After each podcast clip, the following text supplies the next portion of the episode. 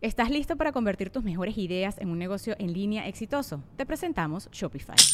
Tal vez no lo sabías, pero nuestro podcast More Than Mamis es un negocio y lo empezamos por supuesto para desahogarnos y hablar sobre la maternidad, no para convertirnos en expertas de ventas y del e-commerce. Así que sí, necesitábamos ayuda para vender nuestro merch y poner en marcha nuestra tienda. ¿Y cómo suena con Shopify?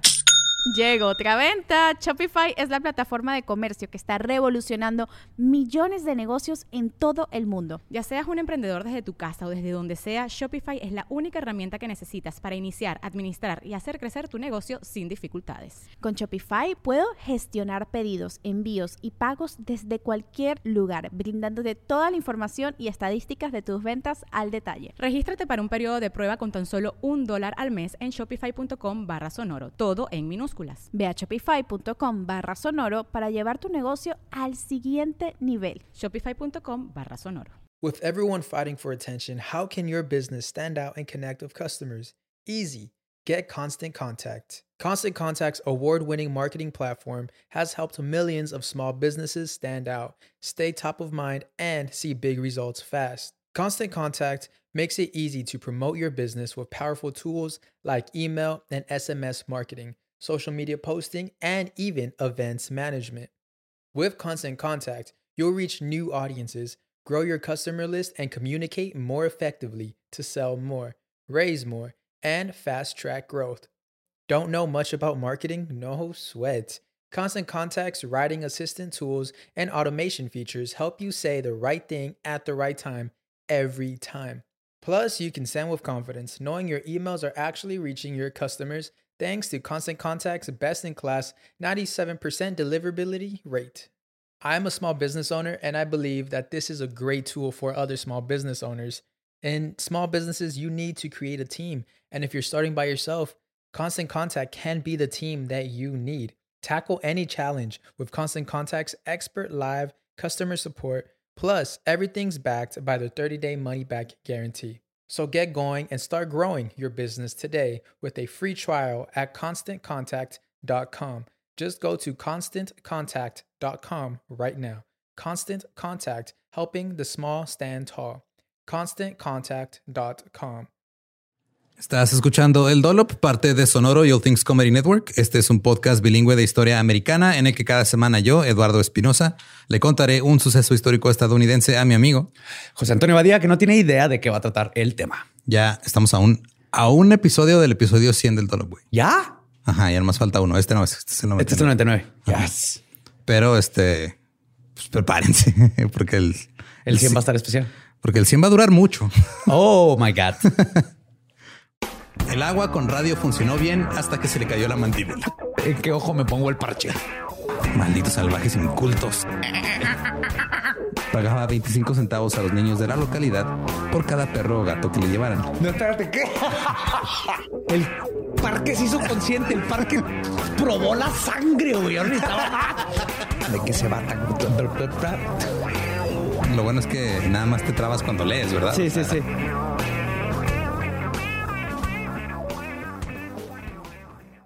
1873, un médico le dijo al empresario Austin Corbin, que era un hombre muy corrupto y muy adinerado de Wall Street, que trasladará a su hijo enfermo a Coney Island, ahí para cerca de la playa, porque el aire de mar le iba a ayudar a su hijo que Claro. estuviera mejor.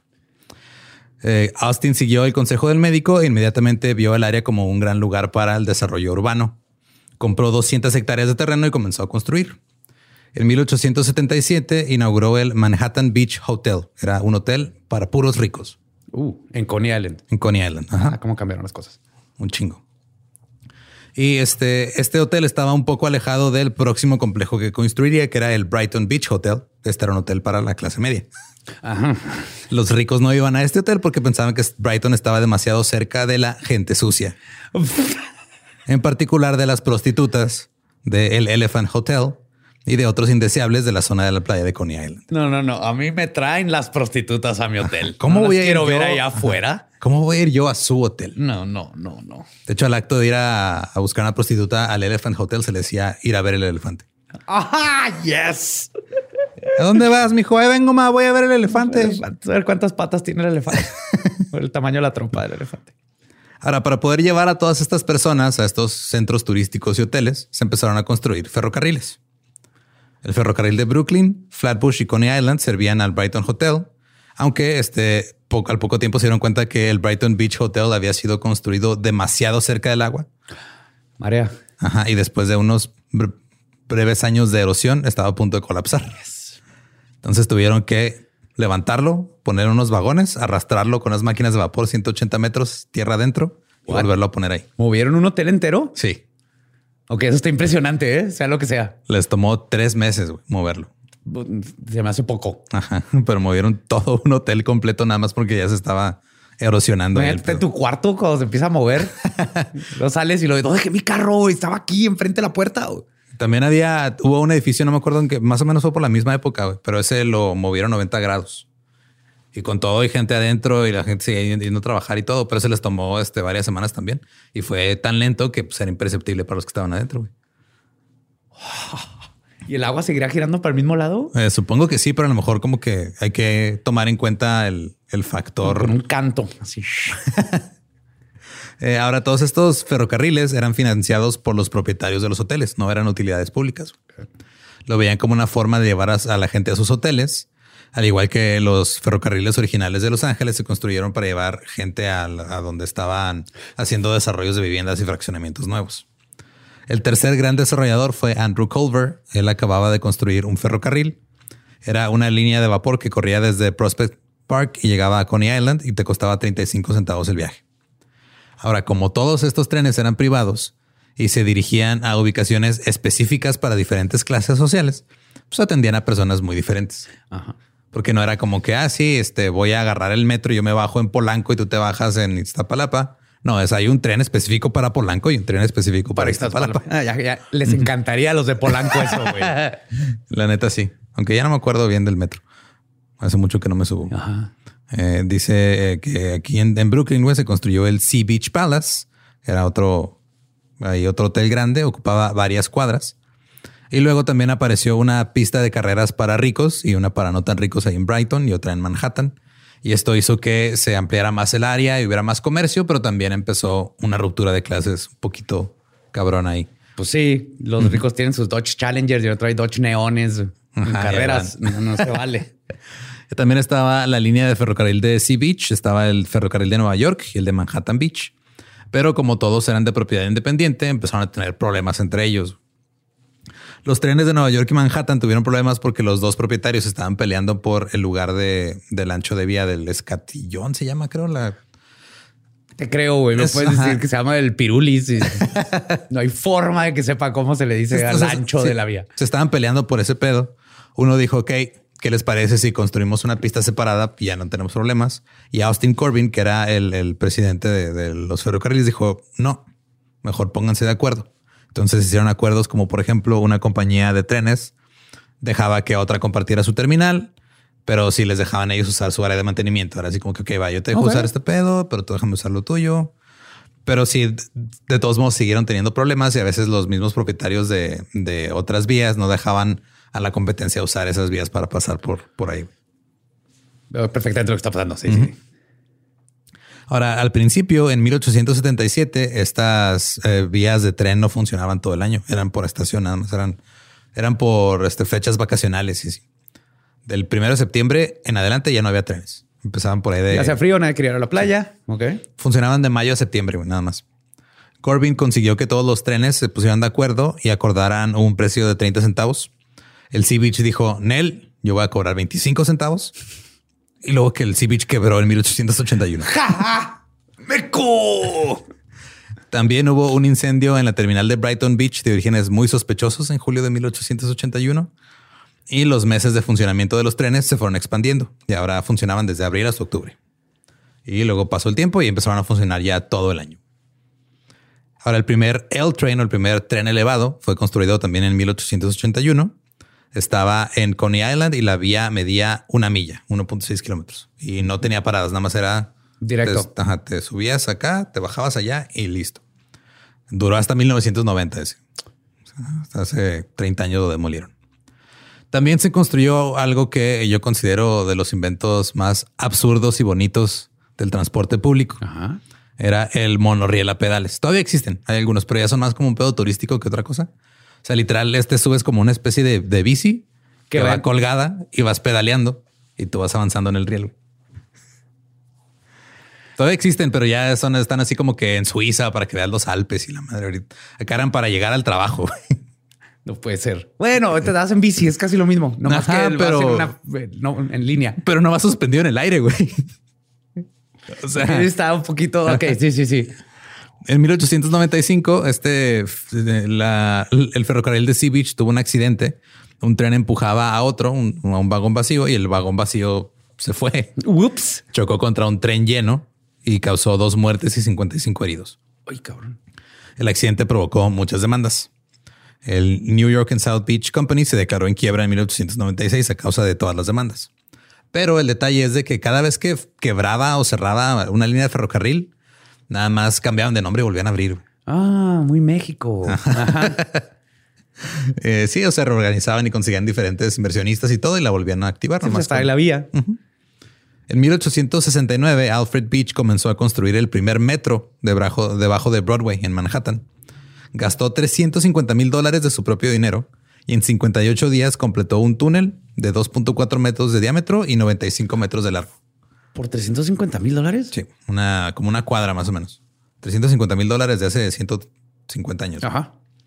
Eh, más o menos, este, sí, era más o menos el largo de una cuadra. Solo tenía un vagón y la gente nada más por la novedad iba a hacer fila para usarlo y nomás este pagaban el viaje de ida y vuelta, nada más para decir, eh, güey, me subí al tren ahí abajo. Me subí al túnel. Como cuando abren un nuevo Starbucks y ahí está todo el mundo haciendo fila por horas, güey. Sí, bueno.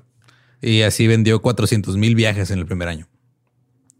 Pero desafortunadamente no obtuvo un permiso para expandir el túnel hasta 1873, güey, cuatro años después. Y para ese entonces ya todo el mundo como que dijo, ya me subí a ese tren, ya para qué me interesa un tren en un Ya túnel. sé las paredes. Ajá. Lo de ahora es subirte una bici en el, en el aire. Ahí pedalear y lo te cansas a la mitad y lo tienen que rescatarte, güey. Se te cae tu dona y se perdió. Y luego llegó una caída del mercado de valores y cerró su túnel de Broadway. Y los trenes eléctricos llegaron a medida que se acercaba la década de 1900. Pero el metro se estaba convirtiendo en algo más común. Ya las compañías de trenes estaban, eh, se estaban combinando porque les resultaba difícil operar de manera privada, nada más con un solo tren, una sola ruta. Ya esto Ya no es- costeaba. ya no costea, hay que juntarnos y juntamos nuestras rutas, juntamos la compañía, hacemos algo más grande. La ciudad de Nueva York también comenzó a presionar por un, un tránsito subterráneo rápido para el futuro. Desde hace 120 años están de güey, hay que empezar a invertirle a pues, algo que pase abajo de nosotros. Pero ninguna de las compañías de trenes que ya estaban teniendo problemas financieros iba a animar a hacerlo. Así que al final el gobierno lo financió. Alguien, alguien pensó desde esos tiempos en los vándalos y las pandillas ochenteras y dónde iban a poder reproducirse y vivir, güey. Sí, vamos a estar llenos de musicales aquí abajo. Pensar en el futuro. Suficiente tenemos con los musicales arriba de la avenida. Queremos más musicales abajo de la avenida. Yo no, no, no, y un día de esos, Espinosa, un día de estos, va a llegar Arjona a tocar a nuestros túneles, güey. Y nadie lo va a Nomás hay reconocer. que construirlos ahorita. En Brooklyn existía la Brooklyn Rapid Transit Company o la BRT. Y lo que hizo la BRT fue que estaba absorbiendo a todas las demás compañías que estaban teniendo problemas y se hizo una compañía enorme. güey. Para 1900 todos los trenes que estaban en Brooklyn eran de BRT. Y tuvo tanto éxito la empresa que en la bolsa de valores de Nueva York nada más era la B. Así de cabrón. Así es que tienen sus siglas. Ajá. Estos güeyes eran la letra B. Nada más. Nada más. Así era el nivel. Pero fue pasando el tiempo e incluso BRT comenzó a tener problemas. Y luego en 1918 hubo ahí una firma de un contrato que no ayudó mucho. Este contrato obligaba a las compañías ferroviarias a permitir que los pasajeros se transfirieran de una línea a otra sin pagar otra tarifa. Porque antes era de, ah, quiero ir a... Y son dos paradas y ten- tenías que pagar pasaje cada parada. cada parada. Y tampoco importaba si era entre diferentes compañías ferroviarias. O sea, si era de un tren a otro o de otra compañía, de todos modos. Era lo- tu destino. Sí.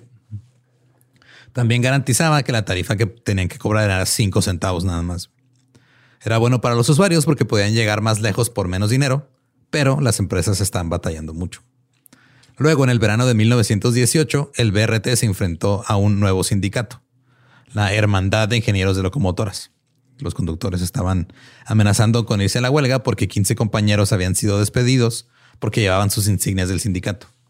En esa ¿Nomás época, por eso? sí, es que en esa época los sindicatos eran, Si eran un cáncer. o sea, era un pedo, güey, porque sobreexplotaban los trabajadores de las compañías y los sindicatos este, trataban de ayudar, pero por ambos lados la mafia les tiraba paro tanto a los sindicatos como a las compañías para estarse controlando unos a otros, güey. Entonces era un cagadero horrible. Ya. Eso hace 100 años en, en Estados Unidos o hace dos meses en México. Eh, el sindicato también este, dijo que sus trabajadores estaban siendo intimidados y golpeados. En algunos casos, los matones de la mafia que estaban trabajando para las compañías del ferrocarril iban nomás a darle vueltas a las casas de los conductores, que ya sabían dónde vivían. El sindicato dijo que este es un excelente punto, que si BRT tenía dinero para pagarle a matones que los fuera a seguirlos y observarlos, entonces deberían tener dinero para pagarle las indemnizaciones a los que despidieron. Estoy totalmente de acuerdo. eh, pinche Vini, ¿cuánto te están dando, cabrón, por venir a mi casa a No, hostigarme? pues como 15 dólares, güey. ¿La hora? Sí. Puta madre, güey. Para 3 dólares la hora, güey. ¿No quieres cambiar? Eh, casi tuvieron una huelga en más de una ocasión durante el verano. Votaron por una unanimidad a favor de una huelga en agosto, pero siguieron con las negociaciones. BRT comenzó a creer que en realidad estaban bloqueando y que no iban a hacer una huelga. Pero para ese entonces ya 29 hombres habían perdido sus trabajos y el sindicato les dijo vuelvan a contratarlos o si no nos vamos a ir todos. Ajá. BRT dijo que no. Los hombres ricos de la ciudad necesitaban que los trenes siguieran funcionando. Claro. Y le pidieron al alcalde Highland que detuviera la huelga. Ahora, Highland era un populista que había estado apenas un año en el cargo. Le decían Red Mike porque tenía el pelo y el bigote rojo. Ah, ok. No, por comunista. No, no. era por pelirrojo. Ah. Eh, Fue juez en Bushwick. y cuando fue ju- juez en Bushwick hizo que enmendaran la constitución para crear un puesto de juez en Brooklyn y luego se fue ¿Lo a ese puesto de, de juez en Brooklyn. Verguísimas. Cuando se postuló para alcalde, su propuesta principal era que la ciudad se hiciera cargo de administrar los servicios públicos, porque todavía no era común eso. güey. O sea, los servicios públicos, pues no eran públicos, era. Sí, habían Este- empresas que lo hacían o la misma gente o no había. De plano. Ajá. Eh, pero muchos lo, lo veían como un títere de Randolph Hearst o Hearst, perdón. Ahora, Hearst era un güey que desarrolló en su tiempo la empresa más importante de medios y de periódicos en Estados Unidos. Entonces, estos güeyes decían: Este güey es bien populista y todo, pero Hearst en realidad es el que lo anda moviendo y manejando y le dice qué hacer. Además, otros consideraban que Highland era muy tonto y era conocido por usar palabras muy cortas. Muy cortas. O sea, no usaba palabras mamonas, o sea, nomás hablaba como la gente. Ok. Ahora, Highland le dio trabajo a Hearst en la ciudad y también pasaba mucho tiempo en la casa de Palm Beach de Hearst. Y una vez los captó un fotógrafo a ambos juntos, vestidos como vaqueros en un rancho de vacaciones. Entonces no sabemos si nomás eran muy amigos o si había algo más ahí. Y este, un Brokeback Mountain ahí raro de 1900. Sí, sí. Siento, me siento ofendido que vestidos como vaqueros, están vestidos para la ocasión. Están Estaban, estaban vacacionando, estaban vacacionando en un rancho, en el que este güey de seguro iba una vez al año Sí, y que los verdaderos vaqueros eran los güeyes que les, los tenía todos mal pagados. Sí, de hecho. Obviamente el respaldo de Highland a Hearst no encajaba con su imagen populista y sus discursos contra las grandes empresas. Por ejemplo, un discurso que decía, cito, la verdadera amenaza de nuestra república es la pequeña camarilla de poderosos banqueros internacionales que dirigen virtualmente el gobierno de los Estados Unidos para sus propios propósitos egoístas. Pero también Highland sentía que el BRT y su contrato con la ciudad favorecían demasiado a la empresa. O sea, dijo, güey, la empresa se está llevando mucha lana y si los trabajadores sí, pues sí tienen que tirarles paro y tienen que responder por los que corrieron y todo. Y esto tenía un antecedente. Highland era miembro del sindicato de ingenieros de trenes. Oh, Él había trabajado como conductor de tren mientras estudiaba leyes. Lo despidieron por tomar una curva demasiado rápido. un pinche tren. Pues sí, tomas una curva. Ajá, pues tomas una, o sea, hay una curva y te sales a la chingada. Sí, sí, sí. Y fue en el, en el tren elevado, o sea, se pudo haber caído el tren. Oh, shit. Entonces, hay pedo, Chenebom arregla todo. lo ignora y listo. sí, aquí no supimos quién tuvo la culpa tampoco. Y eh, de hecho él dijo, no, no es cierto, yo jamás manejé así, yo, yo renuncié. Entonces Highland empezó a hablar con el presidente de BRT, Timothy Williams, una noche antes de que comenzara la huelga. Cito, considero que se trata de una situación grave y de tal importancia pública que debería ser presentada a su atención personal. deseo protestar enérgicamente contra la acción de su empresa en el incumplimiento del decreto de las autoridades federales. Entonces Highland sí fue y le dijo al de la compañía, güey, te estás mamando. Págale a tu pinche Ajá. gente bien. Haz lo que se te pidió que hicieras. Pero Williams no estaba de acuerdo. Cito, usted creo todavía es miembro de esa organización y no tengo ninguna duda de que les aconsejará de que no sean tontos como para convocar una huelga. Oh, amenaza lanzada. Al día siguiente, el primero de noviembre de 1918, los ingenieros se declararon en huelga para tratar de recuperar los trabajos de sus compañeros. El sindicato también les pidió a todos los demás miembros de otros sindicatos que trabajaban también para BRT que se unieran a ellos. Entonces, en lugar de decir, ¿saben qué? Pues no hay conductores de trenes ahorita. Ajá. BRT decidió intentar mantener los trenes en marcha. Metió scabs. Sí. Que pues para los que no saben qué los- son los SCAPs, son los güeyes que no se alinean con los huelguistas. Ah, los que llegan a tomar el suplantar. Sí. Y tomaron, pues, güeyes que trabajan en las oficinas, otras personas que nunca habían conducido un tren y los hicieron conducir trenes. Eso va. Ok. Entonces, este, después del primer día, este Edward Luciano, una costra de 23 años, escuchó a, a los funcionarios hablar sobre la falta de conductores y dijo, ah, tomaré un tren yo. Ahora, él era un despachador, era alto, era moreno y decían que tenía una pronunciada na- nariz romana. Él movía trenes en el patio, pero nunca en las vías con pasajeros. Un instructor le dio dos horas de entrenamiento y lo mandó a trabajar. Yeah. No Le- necesitas más, güey. ¿Qué te, te la vía, güey? Pues no, no, ajá. Con esta la- lo haces que vaya rápido, con el, le, le bajas, bajas, le bajas, ya. Todo lo demás ya está marcado. Y Luciano estaba recibiendo un bono de 20 dólares por ser un scab. Y cuando terminara la huelga le dijeron, ah, güey, pues estamos a, a dar un aumento por habernos ayudado ahorita. O sea, ese güey le pagaron súper bien y aparte aumento. güey. Ahora, esto no fue necesariamente al día siguiente que empezó la huelga. O sea, fue cuando se acabó el turno del, del Luciano. O sea, él trabajó sus ocho horas en el patio moviendo trenes. Vio que no había conductores. Dijo, yo le entro. Eh, tomó sus dos horas de entrenamiento y se hizo cargo de un tren de pasajeros que nunca había hecho en su vida. Eh, yo aquí en México una vez rentamos una madre de elevador esa con como andamio Ah, sí, yo también. y tomaste la renta, te dan, Sí, te la rentan. te y dicen, ay, con este sube, con este baja y la pagas y te lo dan, güey, ni casco, nada. güey. Ahora, Nosotros lo usamos para subir un sillón porque no cupo por la escalera de la casa para el segundo piso. Ajá. Entonces lo metimos por, por arriba. es glorioso aquí en México, te sueltan esas chingaderas. ¿Estás listo para convertir tus mejores ideas en un negocio en línea exitoso? Te presentamos Shopify. Tal vez no lo sabías, pero nuestro podcast More Than Mamis es un negocio y lo empezamos por supuesto para desahogarnos y hablar sobre la maternidad, no para convertirnos en expertas de ventas y del e-commerce. Así que sí, necesitábamos ayuda para vender nuestro merch y poner en marcha nuestra tienda. ¿Y cómo suena con Shopify? Llega otra venta. Shopify es la plataforma de comercio que está revolucionando millones de negocios en todo el mundo. Ya seas un emprendedor desde tu casa o desde donde sea, Shopify es la única herramienta que necesitas para iniciar, administrar y hacer crecer tu negocio sin dificultades. Con Shopify puedo gestionar pedidos, envíos y pagos desde cualquier lugar, brindándote toda la información y estadísticas de tus ventas al detalle. Regístrate para un periodo de prueba con tan solo un dólar al mes en shopify.com barra sonoro, todo en minúsculas. Ve a shopify.com barra sonoro para llevar tu negocio al siguiente nivel. Shopify.com barra sonoro. Ahora, este, unos pequeños detalles más sobre la situación de Luciano en esa época. Él era un güey, dijo, güey, yo, yo voy a apoyar a que sigan los trenes corriendo porque la ciudad no necesita. Termino mi turno de ocho horas, me voy a trabajar. No importa que acabo de superar la influenza hace unos días, la influenza que mató a mi hija. A la madre. Entonces el güey estaba pues débil, cansado y un poquito afligido por la situación. Ajá. Porque estamos hablando de que era... Tratando de escapar del luto, asumo yo que también Sí. ahí psicológicamente Y- había- y no estoy hablando de, de cualquier influenza. O sea, estamos hablando de la epidemia de influenza de 1918. güey. Sí, la que mató a la mitad de la gente, población. sí. no, no la mitad, pero sí. Ahora, si te preguntabas cuántas horas de entrenamiento eran necesarias para que te soltaran un tren de pasajeros, Dos. eran 60. A la- No tomó ni el 5% del entrenamiento requerido. No, güey. Este tren iba a Brighton Beach por una ruta de la, de la que Luciano no sabía absolutamente nada, no sabía los nombres de las paradas. El tren estaba abarrotado de gente que se dirigía a casa en hora pico. Estaba ya oscuro cuando arrancó, eran las 6:42 de la tarde. Luciano, a este punto lo único que sabe es cuál es la parte de enfrente y la de atrás del tren, básicamente, Sí. güey, y cómo echarlo a andar. Listo. Ya con eso. Fuck.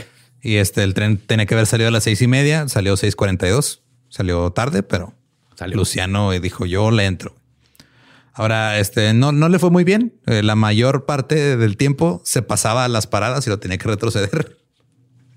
que no calculaba bien el, el- el- el freno. Este no se suicidó, ¿verdad? Como el chofer ese japonés. No, no. No, este nada más batallaba, este, pues no, no calculaba bien. Upsi. Pero él dijo, no, yo tengo que este, cumplir con mi jale. Entonces, este, siguió acelerando para compensar el arranque de, con un poco más de 10 minutos de retraso y también para compensar todo el tiempo que le tomaba El reversón. acomodarse porque, Aguas atrás. porque no era así, güey. Era, había una locomotora enfrente y una locomotora atrás. Tenías que irte hasta la de atrás. Si te pasabas, tenías que bajarte a la locomotora enfrente, caminar hasta la de atrás. No. Y luego mover el tren, güey. Esto es Austin Power nivel. Ahora, algunos dijeron que este es muy probable que simplemente no sabía cómo operar los frenos, porque eran frenos de aire comprimido. Eh, tendría que ir reduciendo la velocidad, reduciendo la presión del aire para que los, este, las balatas o los como zapatos de freno hicieran contacto con las ruedas. Y como los trenes van rápido y son pesados, tienen un chingo de inercia y es muy complicado detenerlos rápido. Entonces él creía que estaba frenando cualquier cosa, güey, pues no tenía que frenar con más anticipación. Tal vez no le explicaron eso en sus dos horas de entrenamiento, no sabemos. Eh, un pasajero dijo que todos en el tren estaban siendo lanzados hacia los lados debido a los, a los frenones bruscos. Cuando estaba en la parada de Fulton, Luciano no encendió unos marcadores blancos que tenía que encender y eso le indicó al hombre de la torre que el tren se dirigía hacia Brighton Beach. Entonces, cuando llega ahí, pues lo mandan por la vía equivocada. Oh, cambiaron la vía. Luciano condujo el tren por esa Se vía frenó. equivocada. Scusi, scusi. Luego lo ven correr a la otra locomotora. de Scusi, scusi. Sí, manejó una cuadra más o menos, así y luego se dio cuenta de su error, salió a la locomotora, caminó hacia la locomotora al otro lado del tren, se subió, retrocedió, se metió a las vías que tenía que meterse Se regresó a la de Se enfrente. regresó a la de Scusi, scusi. y luego ya se fue a madre porque iba tarde. Ay, güey. En la siguiente parada, algunos pasajeros se bajaron del tren porque estaban muy asustados. Por entre las sacudidas de los frenos, la equivocación de las vías y el exceso de velocidad, andaban ya unos así, no, mejor me bajo aquí. güey". Un pasajero dijo, cito, nunca antes había viajado tan rápido en un tren de Brighton Beach. En la siguiente parada se pasó de largo el andén por casi un vagón entero. Sí, ya. Este, no todo el mundo se bajó. Ya nos dijeron, pues ya chingue su madre. Siguieron adelante, atravesó la estación de Prospect Park y luego bajó por una pendiente. George Nordstrom, un pasajero, gritó, seguro vamos a chocar contra esa pared. Y luego chocaron contra esa pared. Oh my God. En Malbone Street se llama. Eh, esa parte de la vía era conocida como Dead Man's Curve o la curva del hombre muerto. Se suponía que los conductores iban muy lento en esa curva para no chocar, para no descarrilarse. Otra cosa que nadie le había dicho al cansado, débil y afligido Luciano. Entonces, cuando llegó a la curva, iba a 50 kilómetros por hora, según él. Según un oficial naval que iba en el tren, dijo que mínimo iban a 100, 110 tal Le vez. creó al oficial naval. El primer vagón de pasajeros voló fuera de las vías antes de la entrada del túnel, golpeó una partición entre dos secciones de riel y luego cayó perpendicular al resto de los vagones que chocaron contra ese. Se partió a la mitad. Lo que quedó de los pasajeros en el primer vagón estaba regado por todas las vías, junto con la madera y el acero de los vagones. Dicen que el choque se escuchó a kilómetros de distancia. güey. Fue un chingazo así cabrón. Los siguientes dos vagones también se salieron de las vías, se deslizaron sobre los rieles, así como por como que se salieron y siguieron derecho. Ajá. Y los pilares les arrancaron todo el lado izquierdo del, del vagón. O sea, se iban como raspando contra los pilares. Sí. Eh, muchos salieron volando, otros golpearon los pilares, otros estaban entre los vagones cuando se encontraron con la pared. Algunos terminaron debajo de las ruedas y los que estaban dentro se encontraron rodeados de partes de un vagón de tren que se estaba desintegrando. Ahora, como los vagones eran mayormente de madera, comenzaron pequeños incendios. Las personas que viajaban en los dos autos, en los dos vagones traseros, estaban magulladas y cortadas y todos estaban en un túnel oscuro. Era de noche. No había alumbrado público. Y nomás oían un güey. Scusi, scusi. Tratando de regresar, De regresar a la locomotora, otra. sí. ajá. Eh, nada más escuchaban gritos y lamentos de dolor. Algunos intentaron encontrar una salida en la oscuridad. en la calle, como se oyó el chingazo a millas de distancia. Ya había una multitud, había muchas ambulancias y vieron, así de repente lo primero que, que vieron fue a un hombre de negocios salir del túnel, pero casi sin ropa. Estaba tambaleándose y el New York Times reportó, cito, su abrigo y pantalones habían sido arrancados de él. Solo tenía un zapato y no tenía sombrero, cuello ni corbata. ¿No tenía sombrero? No. Lo lincharon ahí adentro. ¿verdad? Pues sabemos que te acabas de accidentar. ¡Mátenlo! Su cara estaba sangrando por muchos cortes y su brazo izquierdo estaba inútil colgando de su hombro. La multitud se separó y él subió a una ambulancia que lo llevó al Kings County Hospital. Entonces tú tan cabrón el chingazo que te encueraba, güey. Sí. De- Del putazo. Ajá, y tuvo suerte que nada más se le salió un zapato. Cuando se te salen los dos es cuando te mueres. güey. Sí. Ajá, entonces. Cuando ves un video así de que te mandan un video por WhatsApp de que atropellan a alguien en una moto o algo, si pierdes los zapatos, Ya valió. viste a alguien morir. Ey, sí. Esa es la regla. En la calle se había reunido este, esta multitud y estaban ahí tratando de ayudarle a, a- a la- a los sobrevivientes. Hubo unos que pudieron caminar y su única guía para salir a, a que los ayudaran era la luz de luna porque no había alumbrado público. Algunos trataron de ayudar a los demás que estaban en los vagones de adelante, pero el impacto de los primeros tres vagones fue tan intenso que estaban como compactados unos con otros. Dicen que estaban empaquetados con tanta fuerza que no quedaba ninguna grieta o abertura para entrar. Y este, los departamentos de policía y bomberos tardaron 45 minutos en organizar el rescate. Detuvieron todos los trenes de la ciudad. Se corrió la voz de lo que había pasado ahí en Brooklyn. Y todos estaban esperando este, a sus familiares en sus casas de regreso. Entonces dijeron, güey, pues algo pasó. Vamos a ver si no está fueron mi para familiar allá. ahí. Entonces fueron, este, hicieron una lista de desaparecidos de cientos de personas y se hizo más grande la multitud que estaba allá afuera. Entonces llegan los bomberos y la policía y era tanta la gente que había ahí afuera que se tardaron un chingo en llegar al túnel. Tuvieron que bajarse a abrir camino y todo. Aparte de los 45 minutos que tardaron en organizar, se tardaron como otra hora en llegar Para atravesar lugar. a toda la gente, la multitud. Les pidieron a todos los médicos y enfermeras de Brooklyn que se acercaran al túnel a ayudar.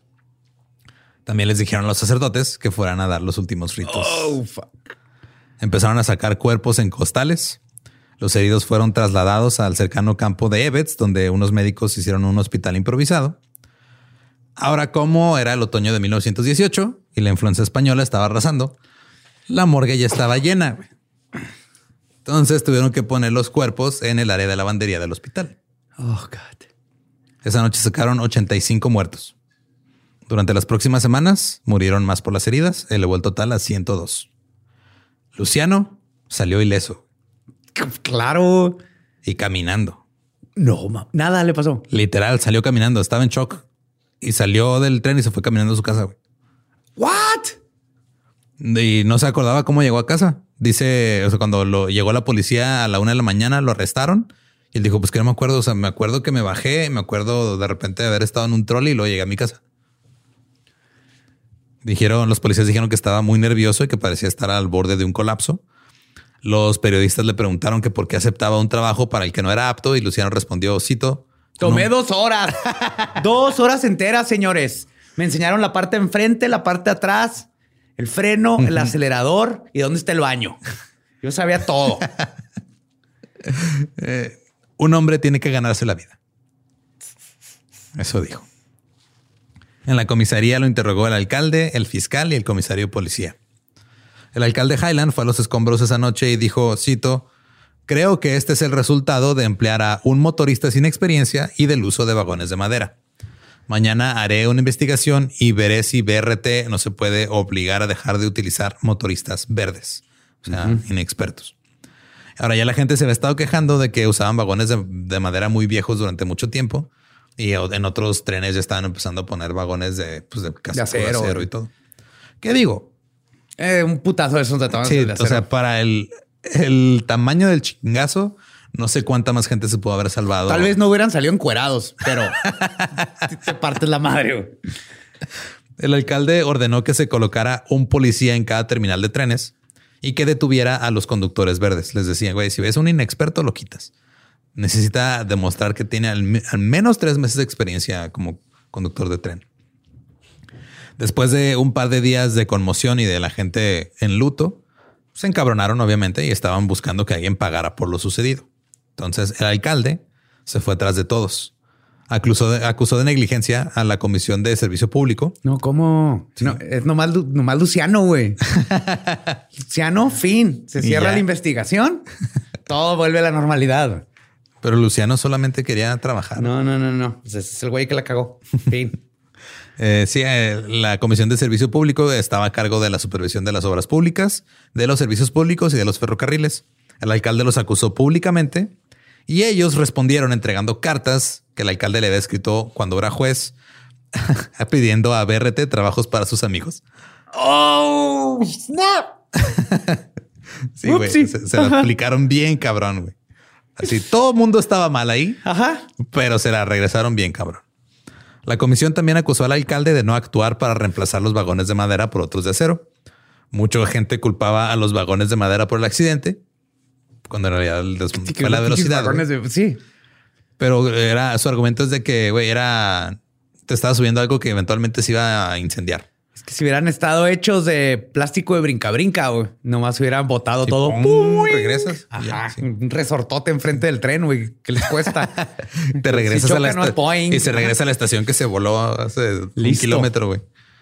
Eh, y los pasajeros que dijeron lo mismo, que sobrevivieron, de- decían lo mismo, es que, o sea, estaban ahí quemándose los vagones porque eran de madera. Y con eso funcionó. O sea, ya no, no se presentaron cargos contra la Comisión del Servicio Público. O sea, se lograron zafar de su responsabilidad. Se presentaron cargos de negligencia contra el presidente, el vicepresidente y el ingeniero en jefe de BRT, y también el ingeniero jefe y superintendente de, la División Sur. También se presentaron cargos contra Luciano. Ah, bien. Pero realmente lo que la gente quería era que cayeran los altos mandos de BRT. Sí, ¿cómo de ser? El juicio fue un pedo mediático. Luciano dijo que estaba, cito, aturdido esa noche y he estado mareado desde entonces, incluso en casa. No sé lo que estoy diciendo a veces. Lloró. Ya sí manejé el tren. Y eso es desde antes que me entrenaran, ¿eh? O sea, Eh, yo ya andaba sí. mareado. Era un y, desmadre. Y me soltaron esa bestia de madera. eh, lloró y dijo que había intentado aplicar dos veces este, dos juegos de frenos distintos, pero no funcionaron. ah. Una investigación reveló que no había problemas mecánicos. Entonces sí fue por pendejo. Sí. Su abogado le pidió al jurado que lo dejaran ir y que por favor evitaran, cito, echar los pecados de la empresa, si los hay, sobre ese chico. Si de fuera empresa, él no. Él no hizo nada mal. El único que hizo fue querer seguir eh, su profesión y asegurarse que los trenes llegaran a tiempo a su casa. Y ya. O sea, la gente que, que usa los trenes los están esperando en casa y quiere llevarlos a casa a Es salvo. todo lo que hizo mi pobre señor. Después de cinco horas de deliberación, Luciano fue absuelto. ¿Sí lo absolvieron? Lo absolvió el jurado. Para los demás, este, le- lo que hicieron fue agarraron un tren y subieron abogados defensores y expertos en tránsito y agarraron a un ingeniero entrenado Ajá. y condujo el tren y pasaron a 40 kilómetros de- por hora en esa curva. Luciano dijo que le iba a 50. Entonces el ingeniero que iba manejando el tren ahora dijo también lo puedo hacer a 50, pero no lo hizo. Ok. Entonces el juez dijo, ah, ¿sabes qué? Entonces todo bien, güey. O sea, no pasa nada. Ya este, con, con esto es suficiente evidencia para darnos cuenta que, pues, o sea, este Fue un- ajá, fue Un, accidente, Evitarlo. bizarro. ajá, Sí. El juez dijo, eh, el juez desestimó el caso contra el, el ingeniero en jefe. Di- Dijo, cito, creo que nadie razonablemente podría haber esperado antes de este accidente ejercer la previsión que habría resultado en la instalación del dispositivo de control de señal del elemento de tiempo en conexión con el separador de vías. La conclusión del juez fue básicamente, antes de este accidente no sabemos que podía pasar un accidente. No había manera de prevenir un accidente que no podíamos haber previsto. Gracias, Luciano. Eres un héroe. Nos enseñaste que esto puede pasar. Sí, nos enseñaste que si estrellas un tren contra una pared, pues mm, pasan cosas feas. Ajá. Pues nos enseñaste también lo más valioso que de a un putazo puedes encuerar gente. es que me- eso es lo más verga de todo, güey. Pues O sea, que imag- chocas y, de repente no traes calzones, güey. Así, What the fuck? Sales nomás con un zapato sin sombrero. sea, es que Imagínate la vergüenza. Fue peligroso. Fue lo más peligroso. A lo mejor sí trae sombrero, güey, pero era de paja y como ya estamos en noviembre, güey. Aprovechó la confusión y se deshizo de él. Dijo, no, no, no, el, el tren me quitó el sombrero. Ahí con todos los pantalones. Ajá. Yo traía el sombrero de época. El vicepresidente eh, John Dempsey también se salvó del jurado. Incluso el superintendente de división Thomas Blewett fue este, declarado inocente después de solo cuatro horas de deliberación. ¿Quién es este jurado? ¿Una, una bola de labradores? ¿Retrievers o qué pedo, el güey? jurado era, era Tomás, güey, el del tren. Culpable. Sus amigos. No, a ver, se ven bien contentos. Es inocente. ¿Quién sigue? Todo el mundo se creía que Blewett iba a ser el, el- el más culpable. Aparte porque se pedía Blewett. I blew it. Porque fue el güey que decidió poner a Luciano al frente de un tren que jamás había manejado en su vida. El alcalde fue el que sufrió, pero nada más en la opinión pública. Muchos creyeron que no había hecho lo suficiente para detener la huelga y por culpa de la huelga se subió un güey inexperto a manejar el What? tren. Ajá, güey. Así funciona la, Eso la- se llama puñeta mental. Ajá. Ajá. Sí, claro. Es como decir que no, es que la administración anterior no nos arregló bien. No los- dejó ahí todo jodido. Dejó todo Ay, jodido y- años sin revisar ni madre y se cayó. Es culpa de los de allá, güey. Así es. Pensaba que nos tuvieron dice y dice. BRT aprovechó para argumentar que los ingenieros en huelga obviamente estaban poniendo a la gente en peligro. Es culpa de los de la huelga. Es culpa de los de la huelga. Señor, sí. ¿cómo Ajá. no? Cito, el público a caballo de Brooklyn verán esta nueva fase de la huelga con ansiedad debido a los calamitosos resultados de operar trenes con hombres inexpertos. Increíble. Entonces fue de, ah, no, si nosotros estamos culeros y por eso están en huelga y por eso tuvimos que hacer lo que hicimos y por eso se murieron 100 personas. Y un señor perdió su sombrero. Las negociaciones entre el sindicato y BRT se prolongaron durante años y hubo chingo de cosas de huelgas. O sea, en una manifestación, los huelguistas arrojaron piedras a un tren. Una piedra atravesó así, no, no sé si fue el vidrio o algo, y mató a un güey de 17 años. A Frederick Friedman. Cuatro sindicalistas que estaban enfrentando este, la pena de muerte se declararon culpables de homicidio y recibieron una condena de 8 a 20 años. También hubo varias amenazas de bomba. Se colocó dinamita en la parada de Fulton Street. Un policía encontró la barra de dinamita encendida en el baño y la apagó con los dedos. ¡Uy, güey! Imagínate. Ese, ese- era el tatarabuelo de John McClane, güey. La huelga se resolvió finalmente en 1920, se fueron dos años, cuando la empresa ferroviaria accedió a las demandas sindicales. El accidente provocó mejoras en la seguridad. Las empresas de trenes decidieron estudiar y mejorar la tecnología. Se cambiaron las señales horarias de los trenes para garantizar que circularan a la velocidad correcta. Y fue cuando se creó el Dead Man Switch o el interruptor del hombre muerto, que es el que detiene los trenes cuando el conductor quita la mano o el pie de los controles. Esto detuvo un tren en 1927 cuando un conductor fue encontrado inconsciente en el piso con un corte en el ojo y una fractura de cráneo. Algunos creen que sacó la cabeza de la, de la cabina y se golpeó y Se desmayó. se desmayó y al momento que se cayó desmayado el tren se paró. Ha habido más casos en los que otros trenes han sido salvados por el interruptor este. En 1940 fue uno, en el 2010 uno... Ah, todavía existen. Sí, todavía existen. En el 2010 hubo un conductor de- del metro que le dio un ataque al corazón. Y ¡fum! se frena todo. Sí, sí, se frena el, el tren. El alcalde Highland perdió la elección en 1925. Eh, la gente lo seguía viendo como un pendejo títere de un magnate de una De Televisa. casa de noticias. Ay. BRT se declaró en quiebra dos meses después del accidente y se cambió el nombre a Brooklyn Manhattan Transit Corporation. Se- Todo siguió. Claro, porque el nombre antiguo ahora ya estaba asociado con la muerte. Entonces Claro. es, vamos a rebrandearnos. Yes. La ciudad finalmente compró el BMT y ahora ya la ciudad se encarga de los trenes. Que ya funciona mejor, asumo. Pues nada más huelen a miados todo Ajá. el tiempo. Sí. Malbone este, tampoco sobrevivió. Era la, la calle donde fue el, el- el accidente. Se convirtió en Empire en 1924 y luego fue retirada de los mapas. Ahora nada más hay una cuadra que tiene el nombre de Malbone. Y en la actualidad solo este, vagones del metro viajan alrededor de la curva del hombre muerto. O sea, ya no La son... curva va a estar embrujadísima, güey. ah, pues ha de tener ahí Fantasmas mínimo encuerados. fantasmas sin sombrero. Ajá. Luciano entró al negocio de bienes raíces y se mudó a Long Island. What? y vendió casa después de dos horas de entrenamiento. Sí, claro, güey. Mira, esta es, la, esta es la parte de arriba de la casa, es la parte de abajo. Mientras está así, lo de arriba, arriba y lo de abajo, abajo, tú véndela. Ok, con eso, oye, Chingón.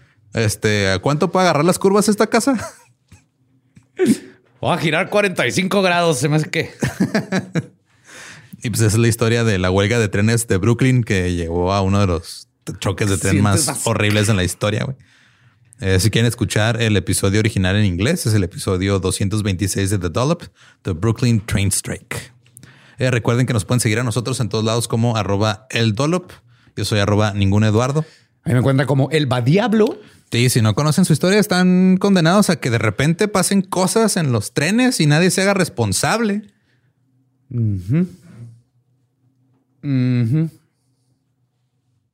¿Estás listo para convertir tus mejores ideas en un negocio en línea exitoso? Te presentamos Shopify. Tal vez no lo sabías, pero nuestro podcast More Than Mamis es un negocio y lo empezamos por supuesto para desahogarnos y hablar sobre la maternidad, no para convertirnos en expertas de ventas y del e-commerce. Así que sí, necesitábamos ayuda para vender nuestro merch y poner en marcha nuestra tienda. ¿Y cómo suena con Shopify? Llegó otra venta. Shopify es la plataforma de comercio que está revolucionando millones de negocios en todo el mundo. Ya seas un emprendedor desde tu casa o desde donde sea, Shopify es la única herramienta que necesitas para iniciar, administrar y hacer crecer tu negocio sin dificultades. Con Shopify puedo gestionar pedidos, envíos y pagos desde cualquier lugar, brindándote toda la información y estadísticas de tus ventas al detalle. Regístrate para un periodo de prueba con tan solo un dólar al mes en shopify.com barra sonoro, todo en minúsculas. Ve a shopify.com barra sonoro para llevar tu negocio al siguiente nivel. Shopify.com barra sonoro. ¿Estás listo para convertir tus mejores ideas en un negocio en línea exitoso? Te presentamos Shopify. Tal vez no lo sabías, pero nuestro podcast More Than Mamis es un negocio y lo empezamos por supuesto para desahogarnos y hablar sobre la maternidad, no para convertirnos en expertas de ventas y del e-commerce. Así que sí, necesitábamos ayuda para vender nuestro merch y poner en marcha nuestra tienda. ¿Y cómo suena con Shopify? Llegó otra venta. Shopify es la plataforma de comercio que está revolucionando millones de negocios en todo el mundo. Ya seas un emprendedor desde tu casa o desde donde sea, Shopify es la única herramienta que necesitas para iniciar, administrar y hacer crecer tu negocio sin dificultades. Con Shopify puedo gestionar pedidos, envíos y pagos desde cualquier lugar, brindándote toda la información y estadísticas de tus ventas al detalle. Regístrate para un periodo de prueba con tan solo un dólar al mes en shopify.com barra sonoro, todo en minúsculas. Ve a shopify.com barra sonoro para llevar tu negocio al siguiente nivel. Shopify.com barra sonoro.